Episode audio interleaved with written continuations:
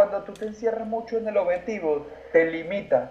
Cuando, bueno, sí, hay un objetivo al que quieres cumplir, pero cuando lo traes al presente, te eh, abres al cambio, a las nuevas posibilidades, al mutar. Y eso te da lo que hablábamos al principio de la de del podcast, la, adaptabilidad a, a lo nuevo. Eh, y ahí es donde creo que eh, es tu principal oferta de valor y donde sacas diferencias de la competencia.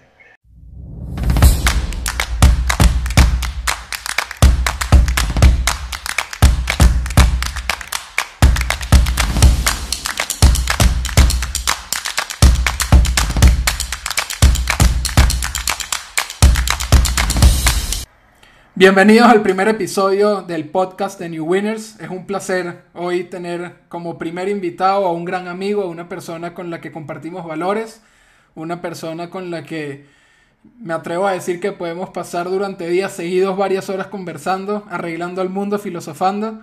Y le quiero dar la bienvenida a Ricky Andreutio, que además de un gran futbolista, como persona, clase aparte. Bienvenido, Ricky.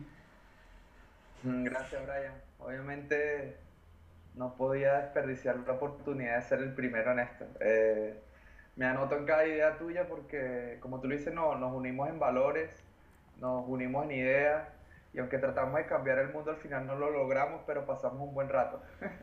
Claro que sí, claro que sí, eso es lo que, lo que, lo que al final nos, nos alegra a ti y a mí, estar como, como intentando esto de, de cambiar al mundo, pero, pero al final nos cambiamos nosotros, que es lo más importante. Exactamente.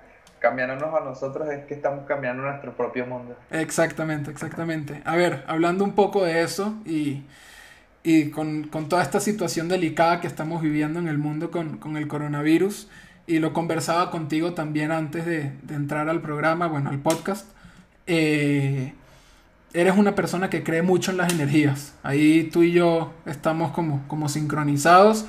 Tú haces algo que yo no hago, que es hacer yoga es llenarte de, energía mediante, mediante ejercicios. No sé si lo estoy describiendo como, como lo debería describir. Eh, hacia afuera es lo, que se ve, es la curiosidad que inspira eh, todo este mundo del yoga.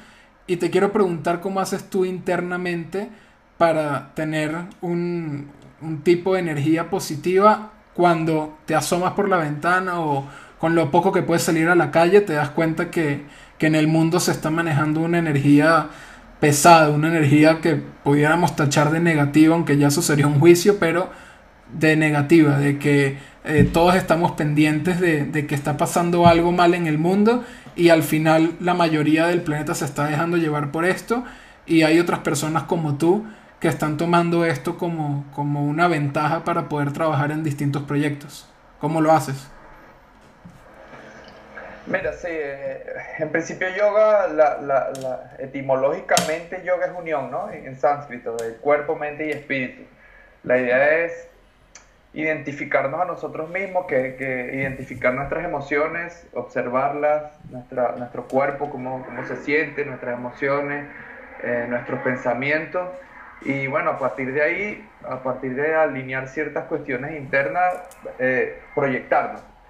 Eh, evidentemente hay algo que está pasando allá afuera en las calles que está atentando contra, contra la raza humana y, está haciendo mucho daño. Eh, eso, eso es real. Eh, el tema está en, bueno, cuál es nuestra postura ante eso.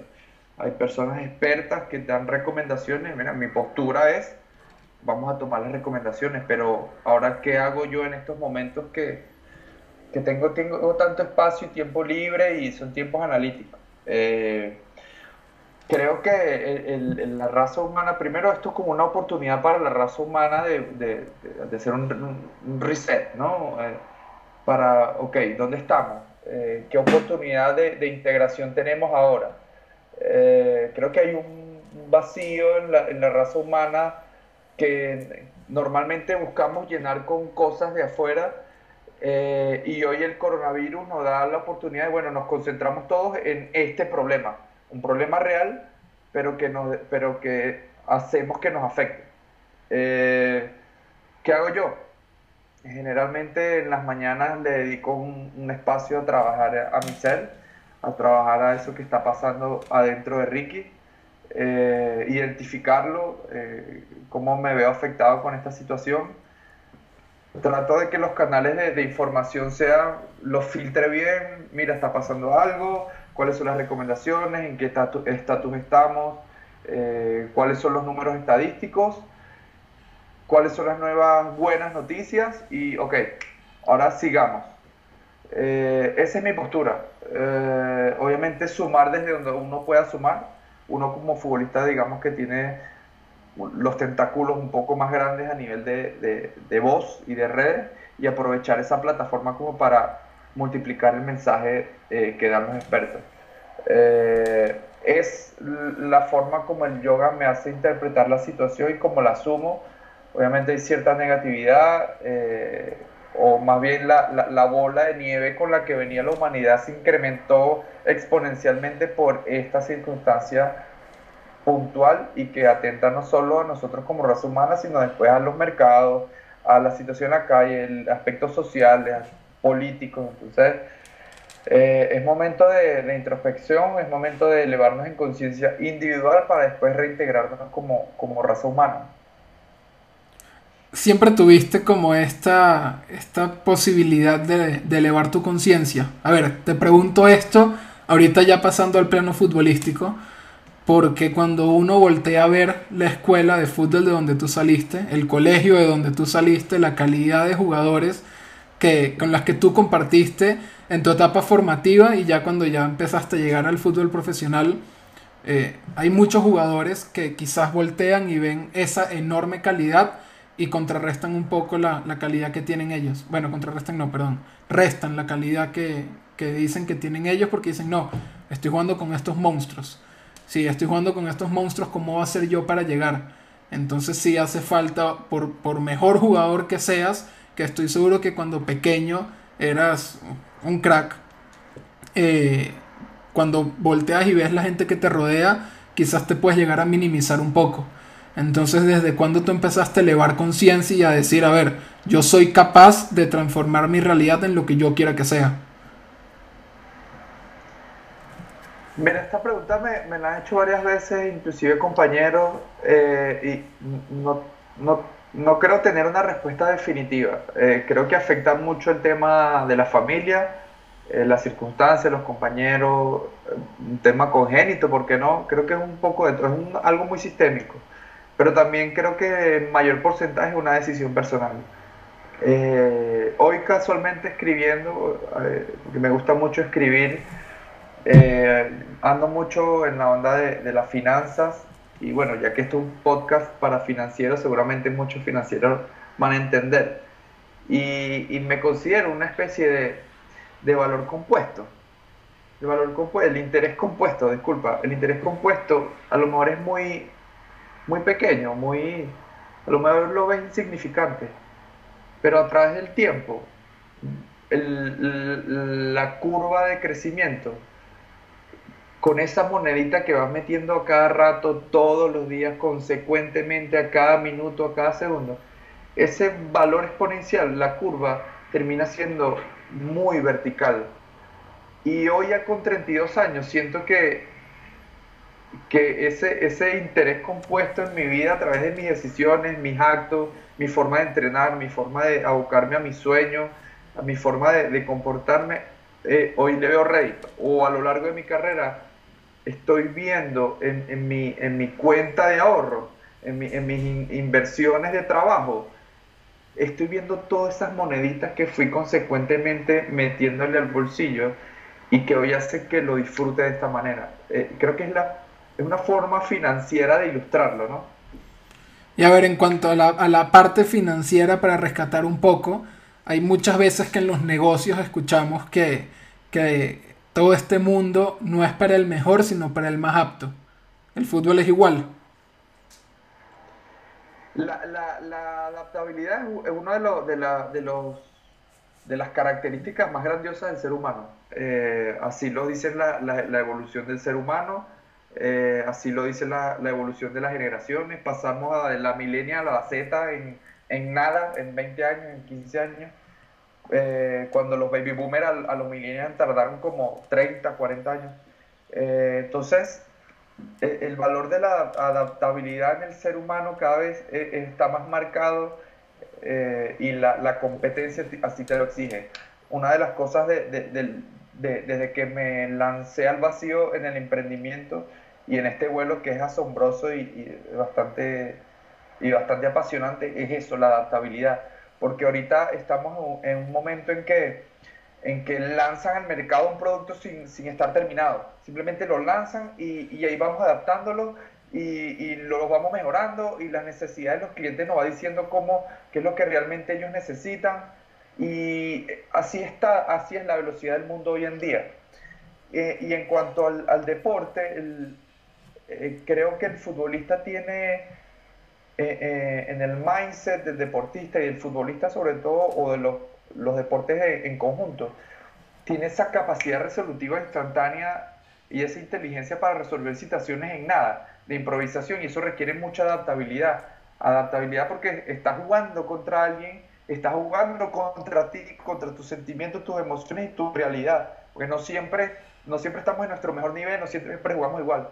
Sí, creo que e, esa adaptabilidad ha sido fundamental para, para este, este poco tiempo que, que ando en el mundo del emprendimiento.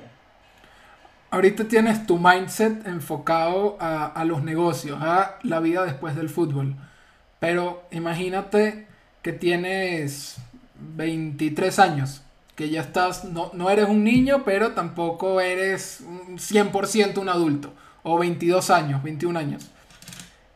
Y estás empezando en esto del fútbol, eh, te empieza a ir bien, te convocan con el primer equipo regularmente, tienes una que otra titularidad, empiezan a llover los amigos que antes no estaban cuando estabas en el proceso para llegar al fútbol profesional. Te dan un cheque que quizás puede ser mucho más grande que el cheque promedio que le dan a tus amistades de, de toda tu infancia que te han ido acompañando en este camino. Y dices que, a ver, estoy ganando mucho dinero, voy a voy a, vivir la vida, voy a invertir, voy a pensar en la vida después de, del futbolista. ¿En qué piensas cuando, cuando estás viviendo todo esto y tienes 21, 22, 23 años? ¿Por qué te lo pregunto? Porque obviamente tu mentalidad ya cambia, porque no es un secreto que ya tú estás pensando eh, o ya estás pasando por la recta final de tu carrera. Entonces ya ves qué viene después. Pero cuando estás empezando en esta carrera no te das cuenta que es muy corta. Mira, tú has hecho preguntas que, que me he cuestionado mucho desde hace muy poco. Creo, agradezco esa conexión. Este, cuando habla de las circunstancias de, de, mi vida y lo que hacen que hoy sea lo que soy, eh, creo que yo, obviamente el futbolista es muy prematuro en sus decisiones y de eso no nos escapamos los futbolistas ni el estilo de vida, ni los ingresos económicos, ni las decisiones de familia, ni nada de eso. Eh, en eso sí somos todos muy prematuros, porque es una decisión que tienes que tomar y, una forma de pensar y de asumir tu vida un poco más acelerado a tan corta edad. Inclusive hay futbolistas que son futbolistas y a lo mejor porque esa edad los, obligó, los obligaron las circunstancias y hoy no hubiesen decidido lo mismo. Pero en mi proceso, una vez que ya, digamos, bueno, sí, eh, comenzó esta búsqueda de este sueño, de este estilo de vida.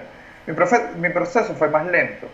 Yo, a mí me costó un poco más establecerme, eh, conseguir mi titularidad, ser constante en un primer equipo. Eh, si bien el Deportivo Petare, en el, que era Deportivo Italia, mis primeras etapas, digamos, esa última etapa de ese equipo me fue grandioso, todavía no, no, no, no me consideraba alguien que, bueno, sí, soy futbolista y de esto voy a vivir por mucho tiempo.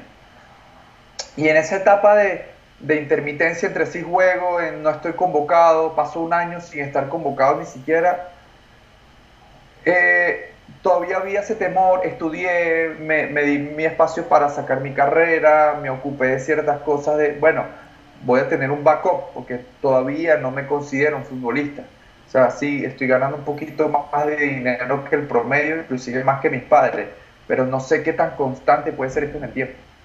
Una vez que llego al Caracas, wow, ahora sí te digo, ok, ahora soy futbolista, ahora, ahora esto sí, a esto es lo que me refería. a partir de ahí mi vida, bueno, voy a vivir de esto por por lo menos 10 años más. Eh, y todo fue exponencial. Eh, llegar al Caracas, salir campeón de Copas, jugar Libertadores, eh, los medios, el marketing, la cuestión. Ir al Lara, me compro un equipo, salgo campeón, Copa Libertadores, un momento grandioso. Vuelvo al Caracas, con 32 años vuelvo a salir campeón, Libertadores, todo lo que representa salir campeón en Caracas.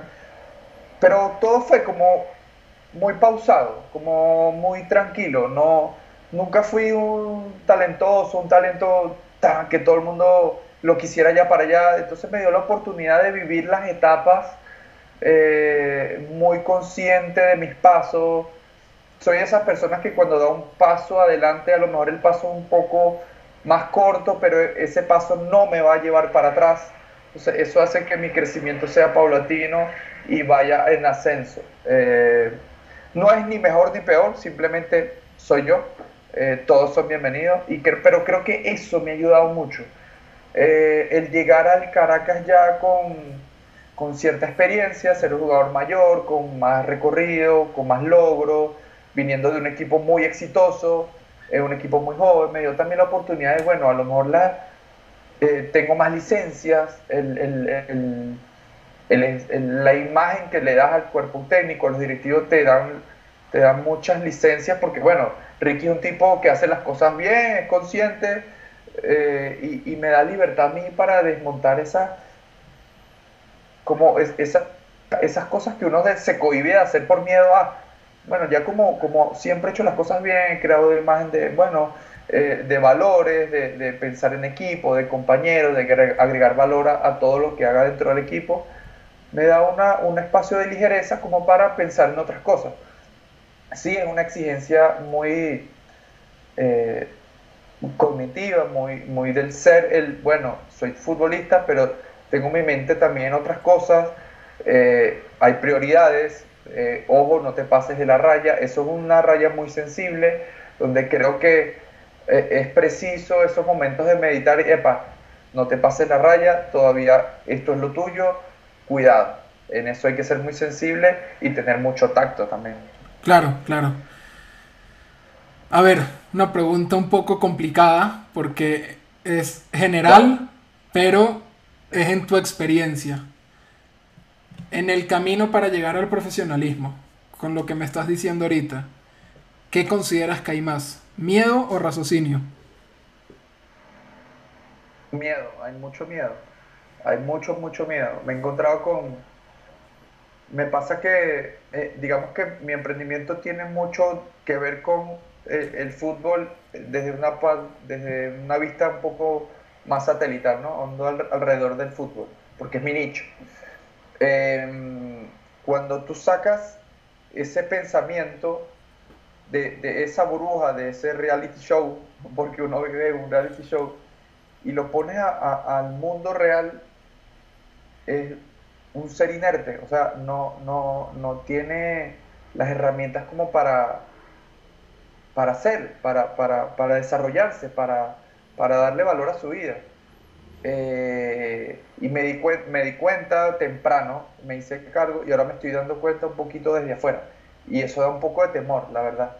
Eh, a lo mejor la gente no ve, bueno, el, el ídolo que sale en la televisión, que sí, y gana dinero, tiene el carro, la, la, la, mujer que está, que está chévere, la cuestión, pero la realidad es que somos la mayor expresión de esclavitud del ser humano. Mira, nadie nos dice, no podemos decidir nuestros horarios, ni cuánto pesar, ni qué comer, ni qué ropa vestir, ni en dónde manejarnos, ni cómo gestionar nuestro negocio, ni qué queremos hacer, ni a qué hora queremos salir. El único espacio de toma de decisión es que tenemos es dentro de una cancha por 90 minutos. Una vez que se acaban esos 90 minutos, llegó esa persona y se puso otra vez en esa rutina autómata de seguir órdenes. Cuando tú sacas a esa persona y lo mandas a un mundo cruel, fuerte, duro, muy, muy competitivo, tan universal, tan amplio, tan multicultural, tan, con una pluralidad de pensamiento infinito, te quedas así como que, wow, eh, es en shock. Entonces, siento que hay mucho miedo, no solo en la formación, sino cuando rozas con la barrera de esa burbuja y ves cómo es del otro lado en ese mundo real en teoría. Pero lo cierto es que, no me atrevo a decir un porcentaje, pero prácticamente la mayoría del mundo desearía estar en un puesto como en el que estás tú, o de cualquier futbolista profesional. Entonces dicen, a ver, pero tú ya, más allá de que seas Ricardo Andreuti, dicen, ya tú tienes un nombre, ya la gente te conoce por lo que tú hiciste, tú lo tienes relativamente fácil dentro del mundo de los negocios. ¿Eso es cierto o no? No, para nada, porque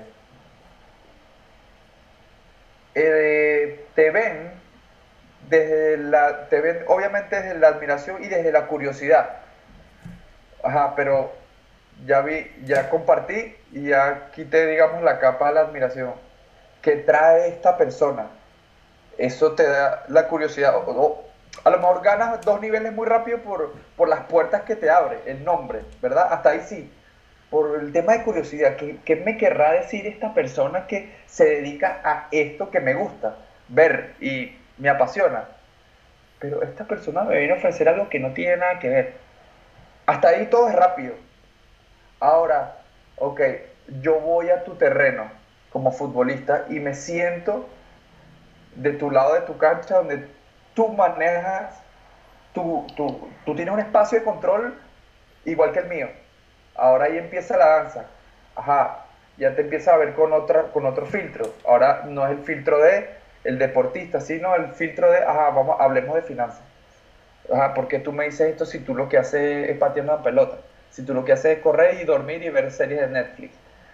Eh, ahí ya sí te digo, lo que gané en abrirme puertas ante la curiosidad, lo perdí en un, muro enorme de contención como para romper y generar confianza y abrir canales de comunicación en confianza. Ya ahí son técnicas a desarrollar, donde uno tiene que estudiar, donde generar ciertas habilidades blandas, donde eh, desmontar ciertos prejuicios, y eso sí es una tarea bastante fuerte y bastante dura. A ver, ya que atravesamos eh, un par de capas y llevamos un poco más al, al fondo, y ya sabemos que no porque, porque sea futbolista es que, que tienes las puertas del mundo abiertas. En el mundo del emprendimiento, tú que has experimentado, ¿más miedo o más raciocinio?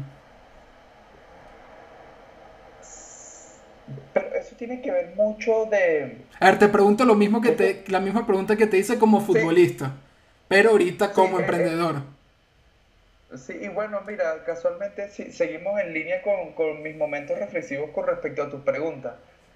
Yo escribí casualmente esta mañana, escribí algo así como, yo cuando estaba en el bachillerato en el Villanueva, yo estoy en el Santo Tomás de Villanueva, eh, yo presenté mis exámenes en la universidad, quedé en varias, tenía varias becas, incluso podía ir a Estados Unidos, pero yo sabía que yo iba a ser futbolista profesional. No sé cómo, era algo que simplemente lo sentía. Eh, era como que eh, hay algo que me está esperando y simplemente tengo que hacer las cosas medianamente bien para lograrlo. Y así fue. Y eso que escribía, y casualmente fue hoy a las 6 de la mañana, eh, hablaba más o menos de que desengaveté esa, sensación, esa sensación. Hay algo que me está esperando ya, que está, que está bueno, que siento que está chévere. No puedo explicarlo, simplemente me tengo que lanzar al vacío. Y esa esa sensación de lanzarme ya la hice, ya, ya lo siento.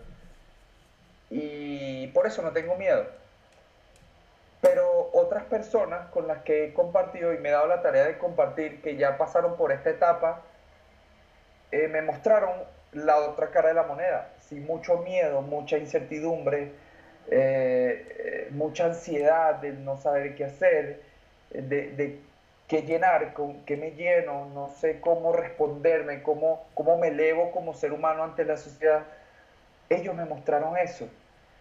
Y, y hoy doy gracias de que tengo una herramienta y me ocupé y me hice cargo de, de que hoy no me da miedo lanzarme al vacío. Y el emprender es eso. Eh, sea donde voy, yo lancé la flecha yo sé hacia dónde tengo que apuntar, pero ya en el camino ya la cuestión va agarrando un poco más sentido y a la velocidad que estamos viviendo hoy en día, la cuestión es ir preparándose mientras vamos caminando en esta etapa que es el emprendimiento. Me imagino que te ha servido un poco tu carrera futbolística, porque bueno, para contarle un poco a, las personas que, nos van a escuchar y que nos están escuchando también ahorita, tú como futbolista fácil no la tuviste. Tú te tuviste que, tú tuviste que, que, ir a Italia en cuarta división, si no me equivoco, a buscar una oportunidad. Si fue en cuarta división, ¿verdad? Serie sí. Ok, tuviste que ir a cuarta a buscar una oportunidad que no te dan en tu país. Luego te tuviste que ir a Uruguay, que por más que Uruguay sea que te fuiste a segunda división, por más que sea segunda división, es un país totalmente futbolero, a buscar la oportunidad que en tu país no te daban. Y luego de hacer el viaje a Italia y el viaje a Uruguay, ya por fin te dieron la oportunidad en Venezuela y, ya todos conocemos lo que hiciste en Venezuela, una carrera que, que hoy, en la que hoy sigues recogiendo los frutos. Pero cuando era joven, porque hay una pregunta que aquí tengo, pero que no sé qué tanto vaya al tema. ¿Por qué? Porque lo que te preguntaría es si hoy no me importa lo que tú hiciste con tu primer cheque como futbolista. Te pregunto, si hoy recibieras ese primer cheque, ¿qué harías hoy en día con ese dinero? Pero creo que no va tanto al caso. Creo que si quieres responderlo, obviamente bienvenido y sería un ejemplo para, para los demás jugadores que, te pueden escuchar, para los aspirantes a futbolistas profesionales que te pueden estar escuchando, pero con todas estas travesías que tú tuviste que hacer, con, con estas aventuras de, en Italia, en Uruguay, que tuviste que decir, a ver, me lanzo porque me lanzo porque esto es lo mío. Esas experiencias siendo muy joven, primero, esa determinación, esa fuerza interior de dónde salió para decir, me voy porque esto es lo mío, y cómo esas experiencias te han ayudado hoy a enfrentar el mundo de los negocios. Hay una, hay una expresión que me quedó muy marcada de, unos coaches que teníamos en, el Deportivo Lara. Se llama Franklin y, José, se llaman. Eh, mm, ellos nos decían, yo tengo un sueño, este sueño me tiene a mí. Y a mí me marcó mucho porque de eso se trata. Yo voy a Italia, más una experiencia de vida que otra cosa. Vuelvo a Uruguay, eh, bastante, una experiencia grandiosa el fútbol uruguayo a ese nivel, una competencia increíble bastante frustrante, todavía era muy, joven, era muy joven para manejar el tema de, bueno, era muy maduro el tema de las frustraciones, eh, fue un shock, pero, pero me tenía algo eh, que, que, bueno, sí, de tantos no, de tantos no, no sé si era terquedad o, también disciplina, disposición y determinación, una, mucho de todo eso, eh, me tenía algo que, que me levantaba y, y seguía. Hoy ¿Cómo me ayuda el fútbol? El fútbol me ayuda a que, y, lo escribí en el último post que hice en mi blog, eh, el futbolista a lo mejor no lo sabe, pero nosotros trabajamos todos los días y nos apasiona lo que hacemos y, nos encanta ganar y nosotros trabajamos todos los días sabiendo que la posibilidad de perder es exactamente la misma que la de ganar. Eh, y que sí, y no nos matamos por un resultado, sino para condicionarlo lo más posible ese, ese resultado. Y si ese resultado es positivo, esa, esa, esa emoción es muy efímera. Al día siguiente tienes que levantar y hacer lo mismo. Y si ese resultado es negativo, bueno, duermes un poco amargado, pero al día siguiente tienes que levantar y hacer lo mismo. Eh, en, el, en el mundo de corporativo y ejecutivo no es tan así esa forma de pensar cuando una persona le dice no a una entrevista, un cierre de un negocio, a esa persona le cuesta eh, levantarse y seguir. Eh, lo digo porque lo he visto, lo he vivido. Eh, a nosotros, como futbolistas de los 15, 16 años, ya están lidiando con la derrota, con la victoria, con el fracaso, con, con, el ego, con la... Eso, ya es normal el jugar y juegas un, un fútbol tenis o, algún jueguito y lo quieres ganar y si lo pierdes vas y otra vez ya el ganar y perder, tu relación con el ganar y perder ya, ya mutó un poco con respecto a una persona que está más en el mundo de los negocios. Eh, y, tu, y, es, y tu relación con, el resultado es diferente, eh, porque te apasiona lo que haces y tu día a día. Cuando encuentras después de que te retiras eso en el mundo de los negocios o en el mundo corporativo, que te empieces a apasionar con tu día a día y, ya tienes una relación ya instaurada con el ganar o perder, el resultado eh, no, no, va a alterar tanto tu día a día. Y entonces el próximo sí, o el próximo cierre, o el próximo éxito está, acá, eh, está más cerca, porque metabolizas tu, tu resultados negativos mucho más rápido, sin que te afecte. Eh, y, eso, y eso es lo que destaco mucho del mindset del deportista y del futbolista, que en este caso yo soy futbolista. Con respecto al cheque, ¿qué hice con mi primer cheque? Bueno, nunca fui de los que más ganó, así que tampoco mucho pude haber hecho, pues, pero siempre colaboré en casa cuando, porque vivía, desde muy chamo, vivía joven, eh, con mi hermana solo, ¿no? Nos independizamos muy rápido. Tenía que sostener mucho con mi hermana en, la casa, ella es menor que yo, y de una a mis estudios. Lo primero que hice fue ya pagarme mis, mis dos primeros años y adelantar. adelantando los dos años me obligué a cumplir también, fue medio estratégica la cuestión eh, pero sí, lo, lo, invertí mucho en eso. esta pregunta te la hago porque una vez estaba conversando aquí hace, hace un año con un buen amigo que, que conocen aquí en México, con Cristian, con el Chaco Jiménez. Y el Chaco me decía que su peor error como futbolista fue haberse comprado un coche. ¿Por qué? Porque utilizó su primer cheque, sus primeros dos cheques para haberse comprado un coche, un carro. Porque, porque dice, voy al concesionario, agarro el carro, lo saco del concesionario y enseguida ya perdió valor. Ya lo compré por una cantidad de dinero y si lo quiero vender como ya lo saqué del concesionario, ya lo tengo que vender en menos. Entonces lo que yo le diría a los jóvenes, me decía él, es, esto es una conversación cara a cara, te estoy, te estoy diciendo que ahorita la, estoy eh, ya, sacando a, a la luz. Me decía, yo lo que le diría a los jóvenes es que no inviertan su primer cheque en comprarle un carro a la hermana, al papá, a la mamá o a ellos mismos. Que agarren su cheque y se metan para comprar una hipoteca, para comprar una casa. O hagan una inversión, si bien en casa de sus padres que hagan una inversión, pero que no vayan y compren algo material que al final solamente sirve para llenar un vacío. Entonces yo me quedé mucho con, esa observación que me dio él y me gusta también saber mucho qué piensan los futbolistas de, esto, de qué se hace con el primer cheque y, qué es una buena inversión y que no es una buena inversión? Bueno, parte, parte, parte del emprendimiento mío va, por ahí van los tiros. Eh, el tema de, asesoría financiera para las personas. Obviamente eh, tengo un nicho y, un nicho que, donde generé mucha credibilidad y, el dinero es un tema muy sensible, eh, sobre todo en un país con tantas necesidades y donde hay tantas cargas familiares.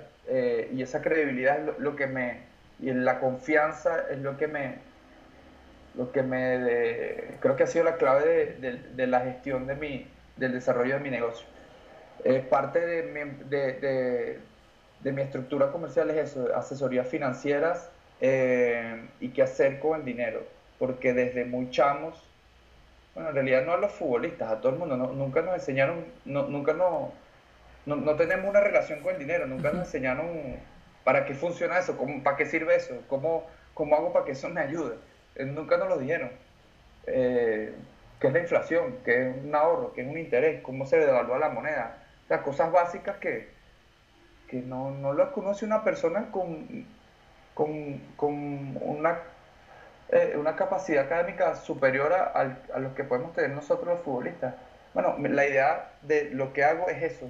Eh, Mm, es una labor muy social también, de mucha mentoría, de mucha docencia y, y, de jalar las orejas. Me ha tocado mucho jalar las orejas, eh, me he sentado en mesas de negociación con, con futbolistas que, bueno, veo su cuenta del banco en la pantalla y digo, mira, hermano, necesito 10 vidas para generar esto, pero la, la realidad es que ya yo tengo un plan y tengo paz, tú no.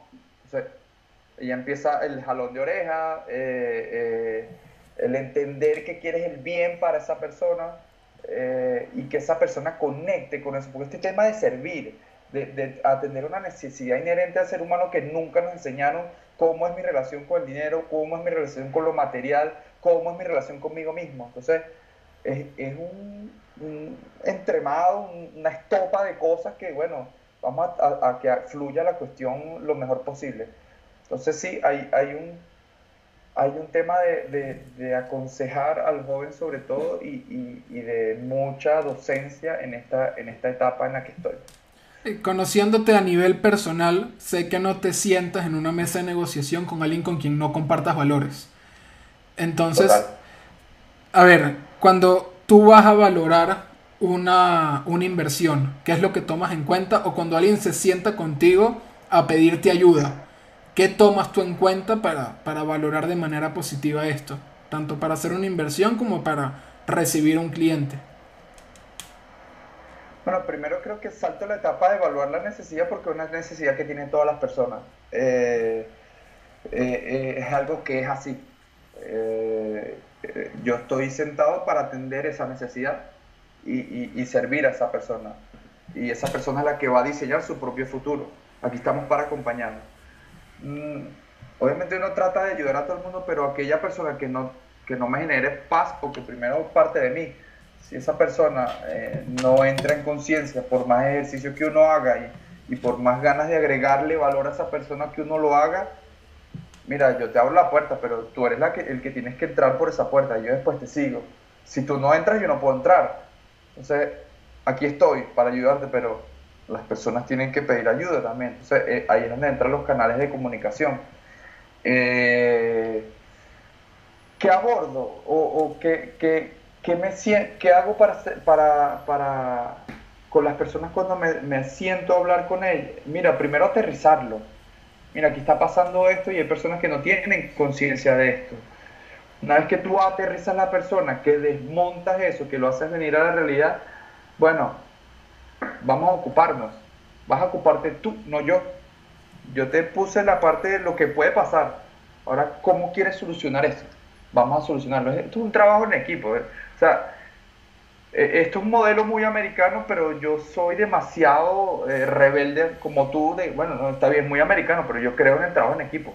Sí, esto es un desarrollo de una estructura propia, pero yo creo que esto se puede hacer en equipo. Hice toda mi vida en equipo, le debo mi sensación de paz al trabajo en equipo, ahora hagamos esto en equipo. Eh, de eso se trata básicamente. Ya el resto es pura carpintería, matemática y calculadora. ¿Qué tanta comunicación dentro de la cancha qué tanto de lo que aprendiste de la comunicación dentro de la cancha ahorita llevas a la oficina?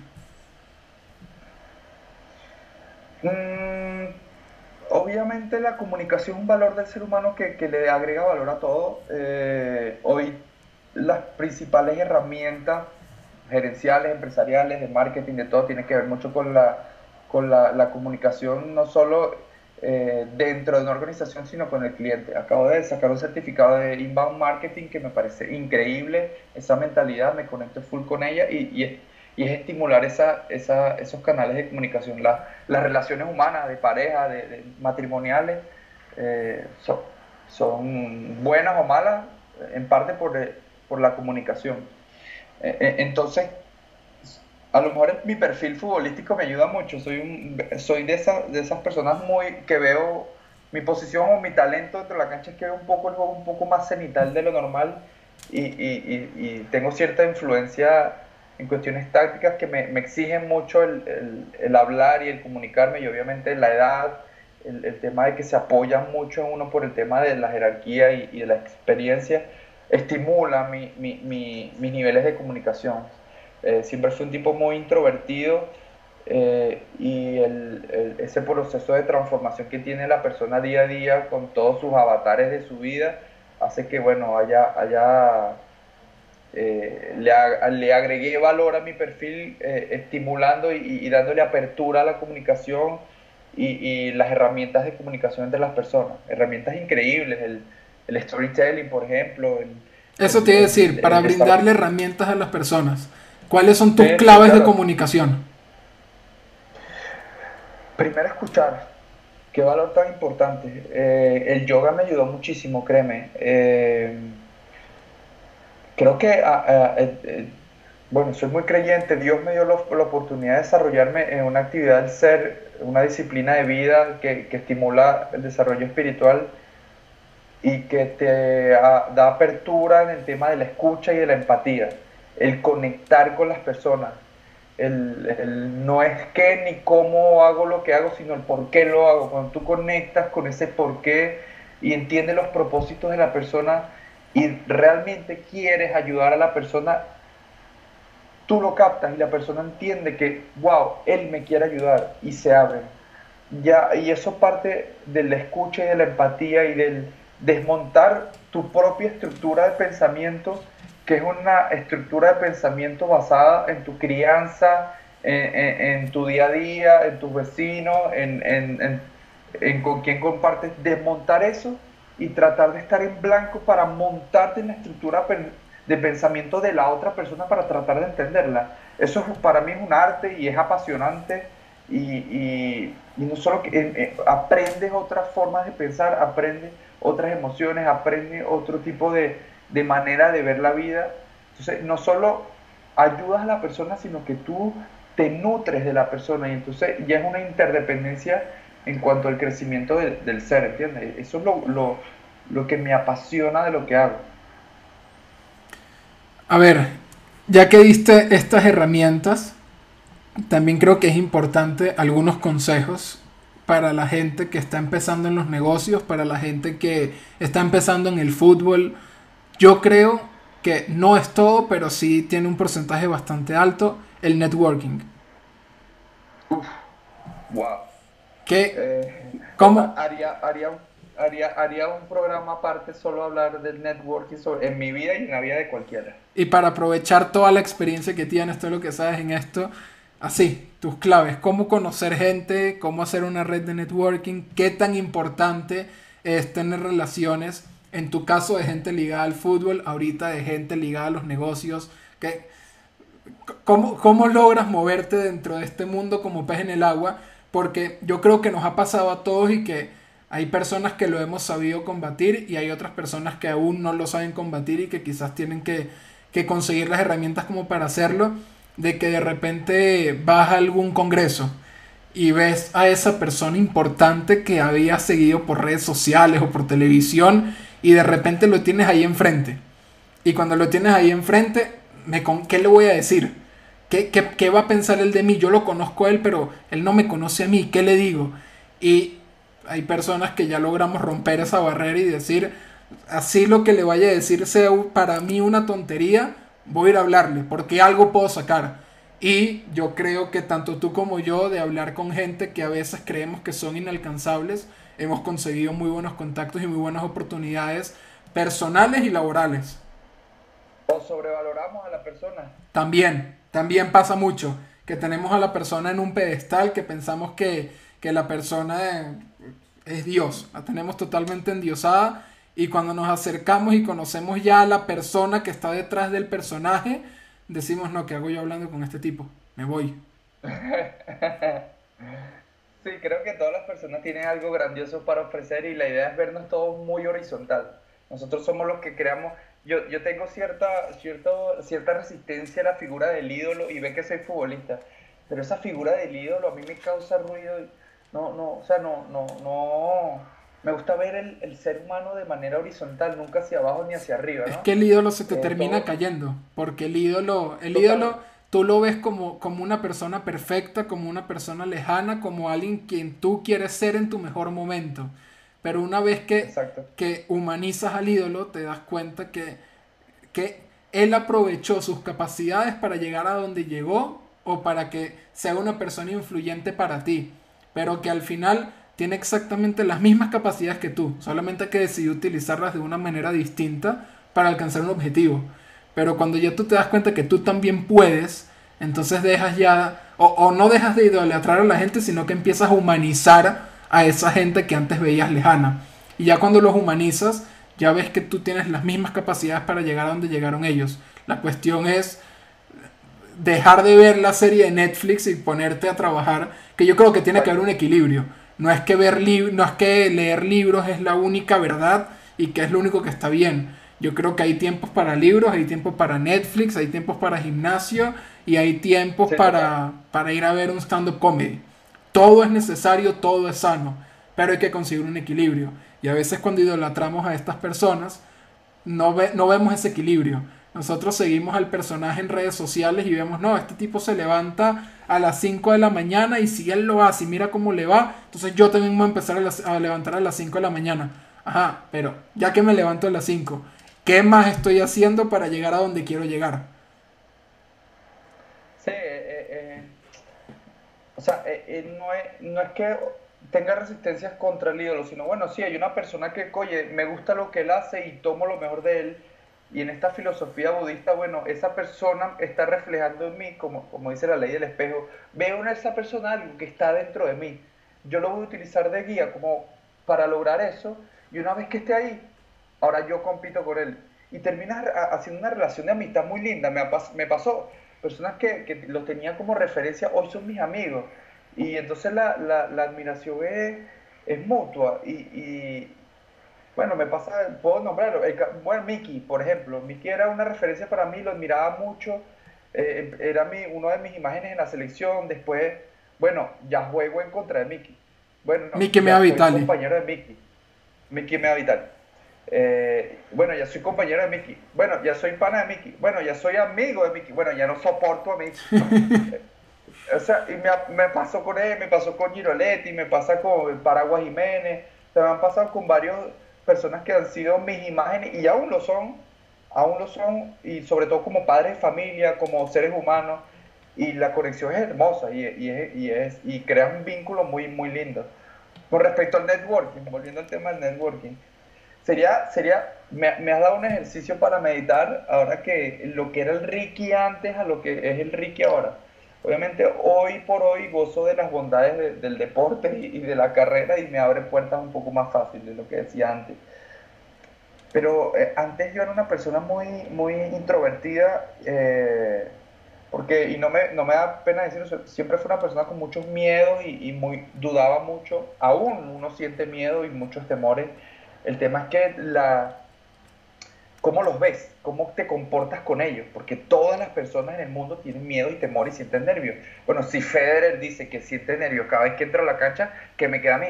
Eh, entonces, el tema es cómo tú convives con eso. Eh, y eso es una percepción tuya primero contigo y, y, y nace a partir primero de ti. Eh, bueno, sí, vino una etapa de mi carrera, me fui madurando, vi, ganando seguridad en mí, en mis capacidades. Después uno va teniendo sus, circunstancias personales, cada uno tiene sus tormentas y sus procesos personales en donde se eleva después como ser humano. Hay que vivir la tormenta, aprender a bailar bajo esa lluvia. Eh, ahí apareció el yoga en mi vida, generé mucha, mucha confianza, un proceso de aceptación personal y a partir de ahí, de esa de esa energía que tú tienes contigo, tú eso lo, después lo emites, la persona lo palpa. Y, y, ese Ricky introvertido, muy de la casa, muy encerrarse, fue poco a poco transformándose en algo que ya estaba en él, pero que daba miedo a mostrar. Hoy no me da vergüenza de nada. Eh, soy el viejo ridículo de los entrenamientos cuando estamos en el gimnasio y echamos broma con los chamos. Eh, eh, y esa conexión, esa apertura de corazón te permite a, bueno, mira, no me da pena, quiero conocer a esa persona. Eh, el, el, el, tema, el networking, un, buenos días, cuando entras a un, un, lugar, cuando tú entras a una cafetería y hay ese silencio y tú entras y, y, vas a pedir un café, pero primero entras y dices buenos días, con propiedad, con, con, con, unos buenos días sinceros, ya eso es networking, ya tú marcas en esa persona algo y tú dices, wow, mira este, eh, este pelón, qué, qué, buena energía. Ya ahí estás creando una apertura, porque bueno, lo estás diciendo sinceramente, y cuando, tú, cuando esa seguridad nace, tú conectas fácilmente con la persona. Y mira, si esa persona puede pensar que soy ridículo, bueno, esa es su percepción de mí, pero yo tengo la percepción mía propia. O sea, bueno, está bien. Abrir la puerta no me dejaron entrar, bueno, voy, busco otra puerta. Hay muchas puertas en este mundo. El networking es un espacio vital en la agenda efectiva de cada emprendedor y de cada empresario.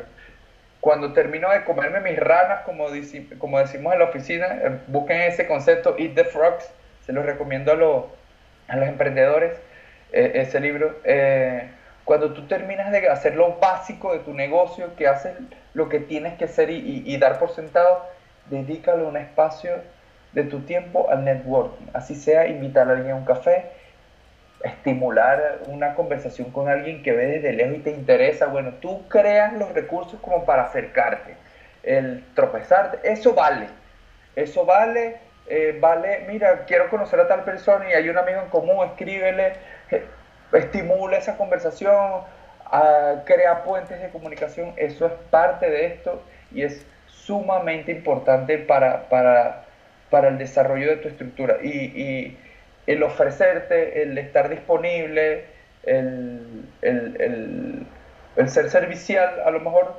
hoy tú dices, bueno, no me traen ningún, eh, ningún beneficio, pero créeme que te va a llegar un mensaje, te va a llegar una llamada, te va a llegar una oportunidad. Hoy lo estoy viviendo con cuestiones impensables, con gente impensable, en trabajos impensables y ya va papá, soy futbolista todavía profesional, que aguántale un pelo. Y eso es debido al networking.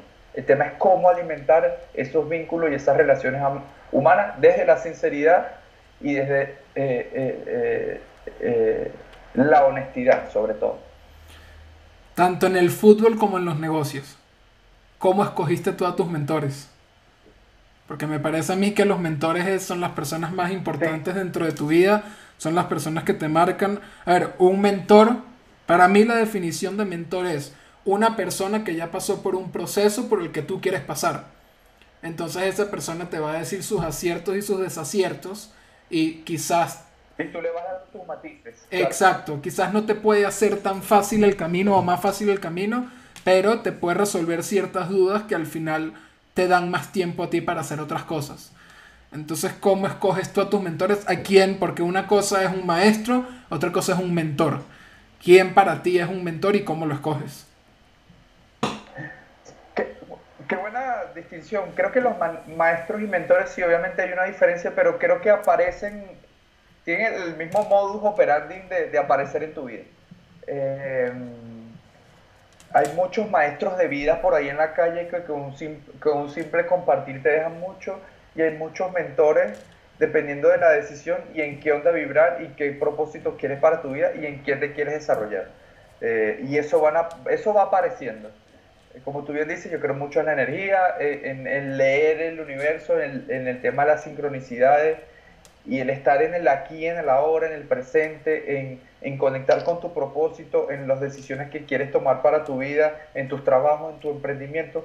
Cuando tú te aferras a eso, cuando tienes claro lo que quieres, empiezas a ver cosas que te van llevando por ese camino.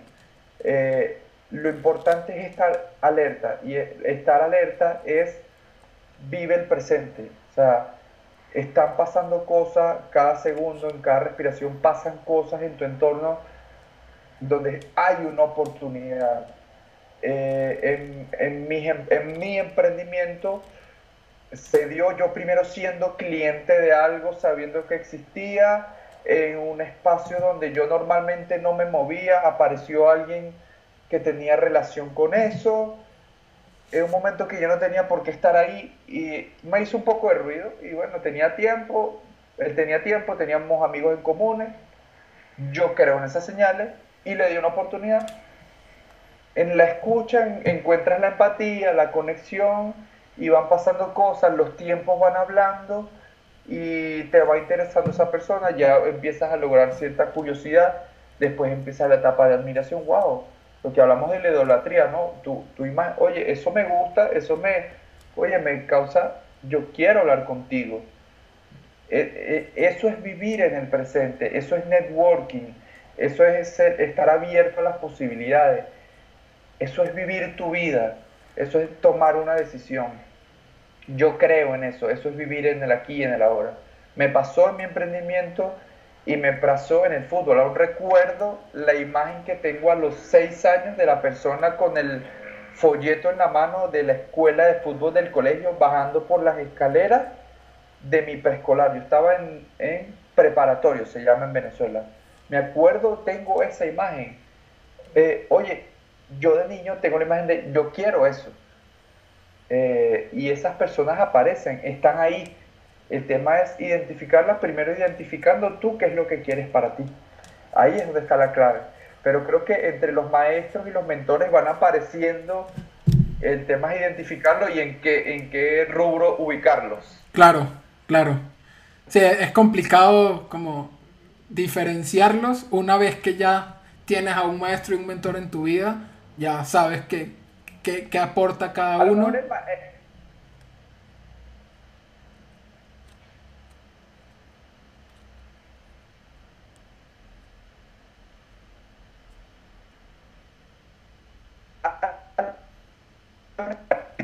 muy rápido, ¿no?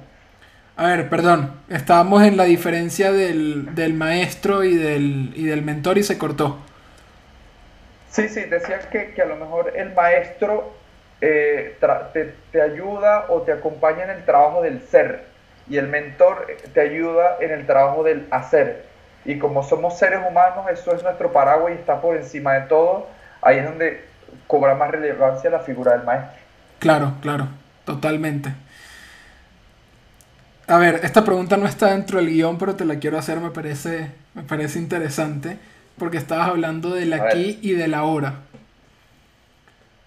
Hoy, ¿cuál es la razón principal por la que tú estás emprendiendo?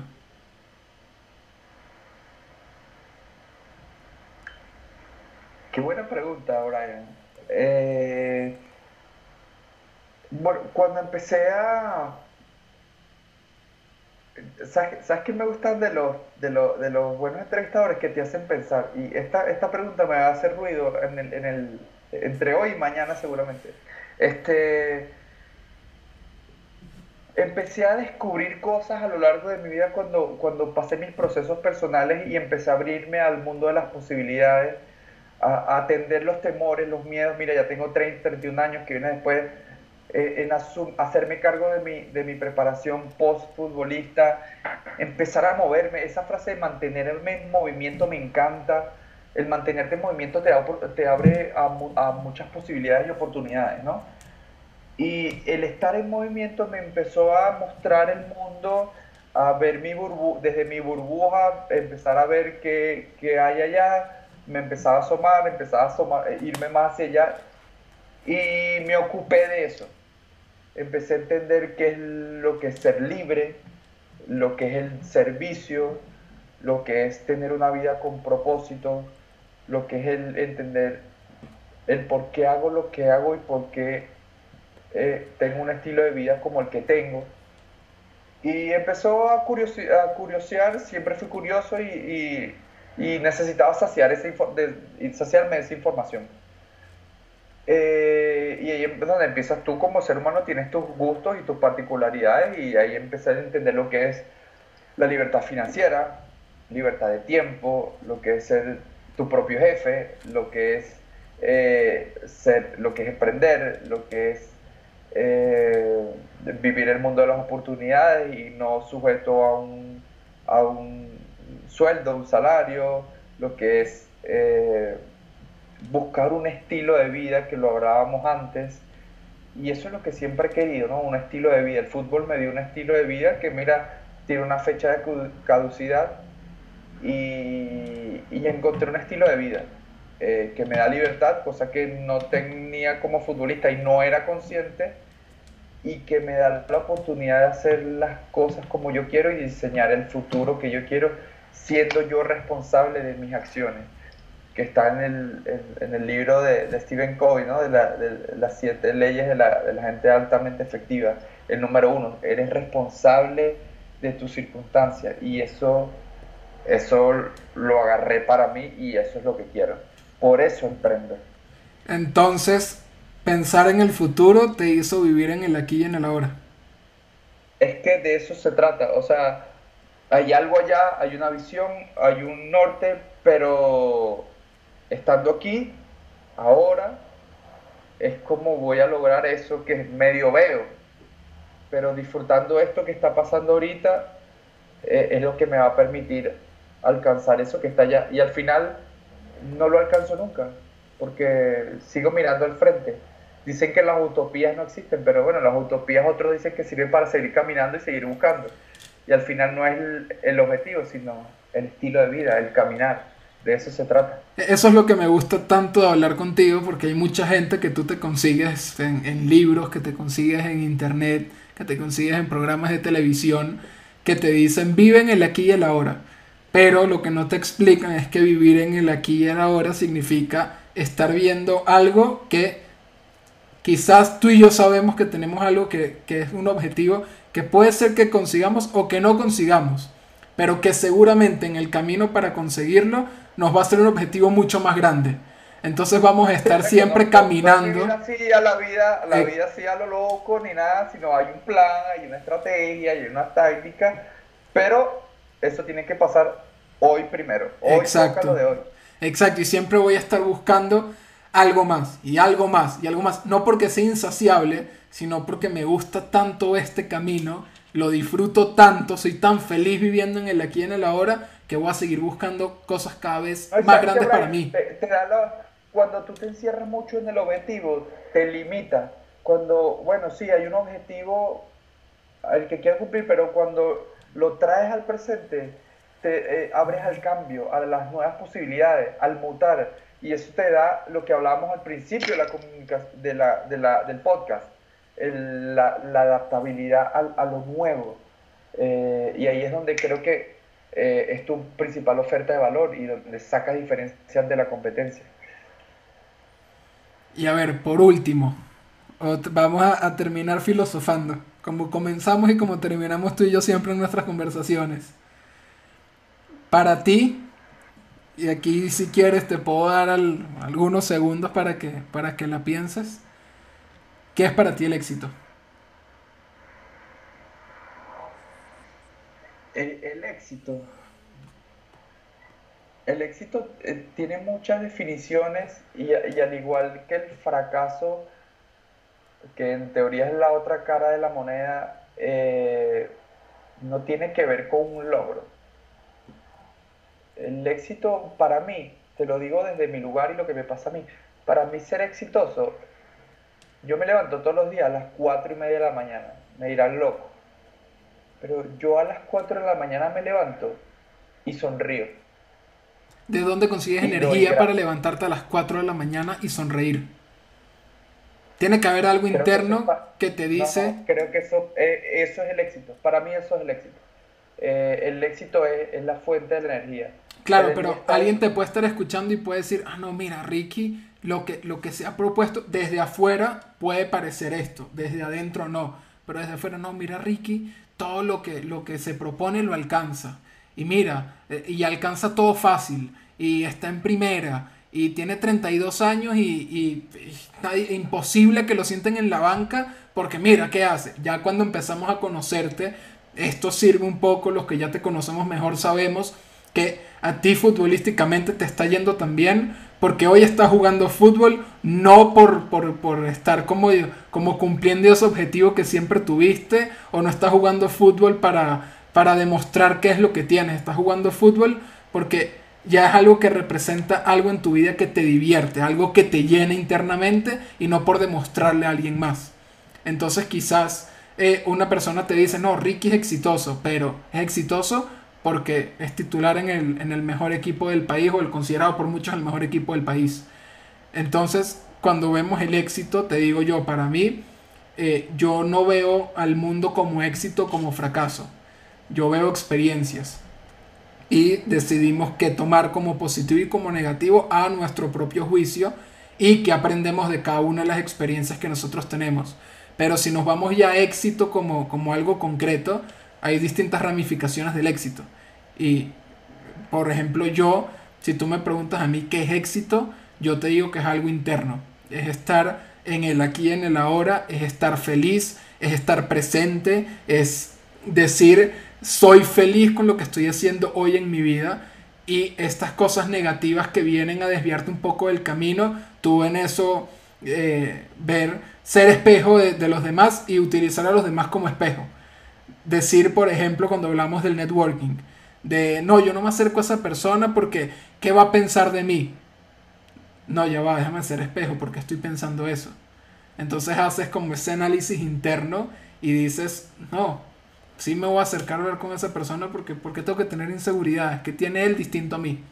Y te acercas. Entonces para mí éxito es saber sortear esta serie de obstáculos que te, que, que te pones tú en tu vida para saber de lo que eres capaz y al final es estar feliz con quien eres, aceptarte y, amarte tanto que te permitas amar a los demás. Sí, es un concepto que tiene que ver con la felicidad y la tristeza, éxito y fracaso. El, el, fracaso no es lo contrario del éxito, sino es parte del éxito, es lo que te va a llevar al éxito. La tristeza no es lo contrario, la felicidad.